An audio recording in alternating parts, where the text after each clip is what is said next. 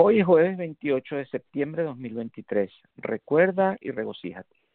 En el Salmo capítulo 105 leemos, Den gracias al Señor, invoquen su nombre, den a conocer sus obras entre las naciones, cántenle, entónenle salmos, hablen de todas sus maravillas, siéntanse orgullosos de su santo nombre y alégrense con el corazón los que buscan al Señor. No solo aquí en el Salmo, sino en todas las escrituras hay una sensación de entusiasmo, una chispa de vida que no se puede retener. En un sentido amplio, nuestras escrituras son historias y poesías que nombran lo que Dios está haciendo y también todo lo que Dios ha hecho para nosotros. Note los verbos que se utilizan en el Salmo. Den gracias, den a conocer, cántenle, siéntanse orgullosos. Se cree ampliamente que fue escrito mientras la comunidad de fe vivía en el exilio en Babilonia. Este salmo es poesía y es muy posible que haya sido cantado o entonado en adoración desde una época muy temprana. De hecho, si leyéramos dicho salmo hasta el final, vuelve a contar la historia desde Abraham hasta el Éxodo, fuera de Egipto. Dios guiando, Dios rescatando, Dios salvando. Teníamos hambre y tú nos proveíste. Éramos oprimidos y tú nos liberaste. Tuvimos sed y trajiste agua de una roca.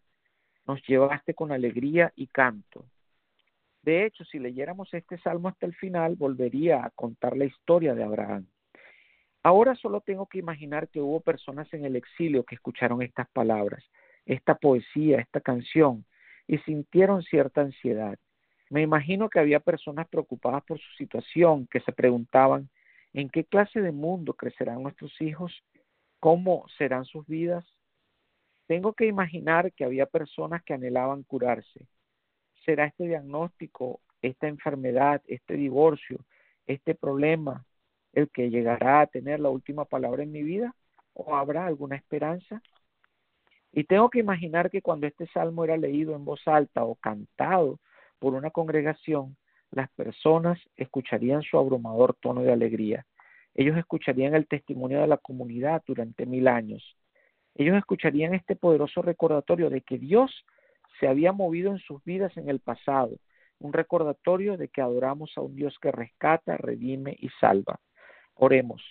Danos ojos y corazones abiertos para que podamos notar la belleza de tu mano obrando en nuestras vidas y en este mundo, incluso ahora y para siempre. En el nombre de Jesús. Amén. Por favor, siéntanse libres en compartir este mensaje con familiares y amigos.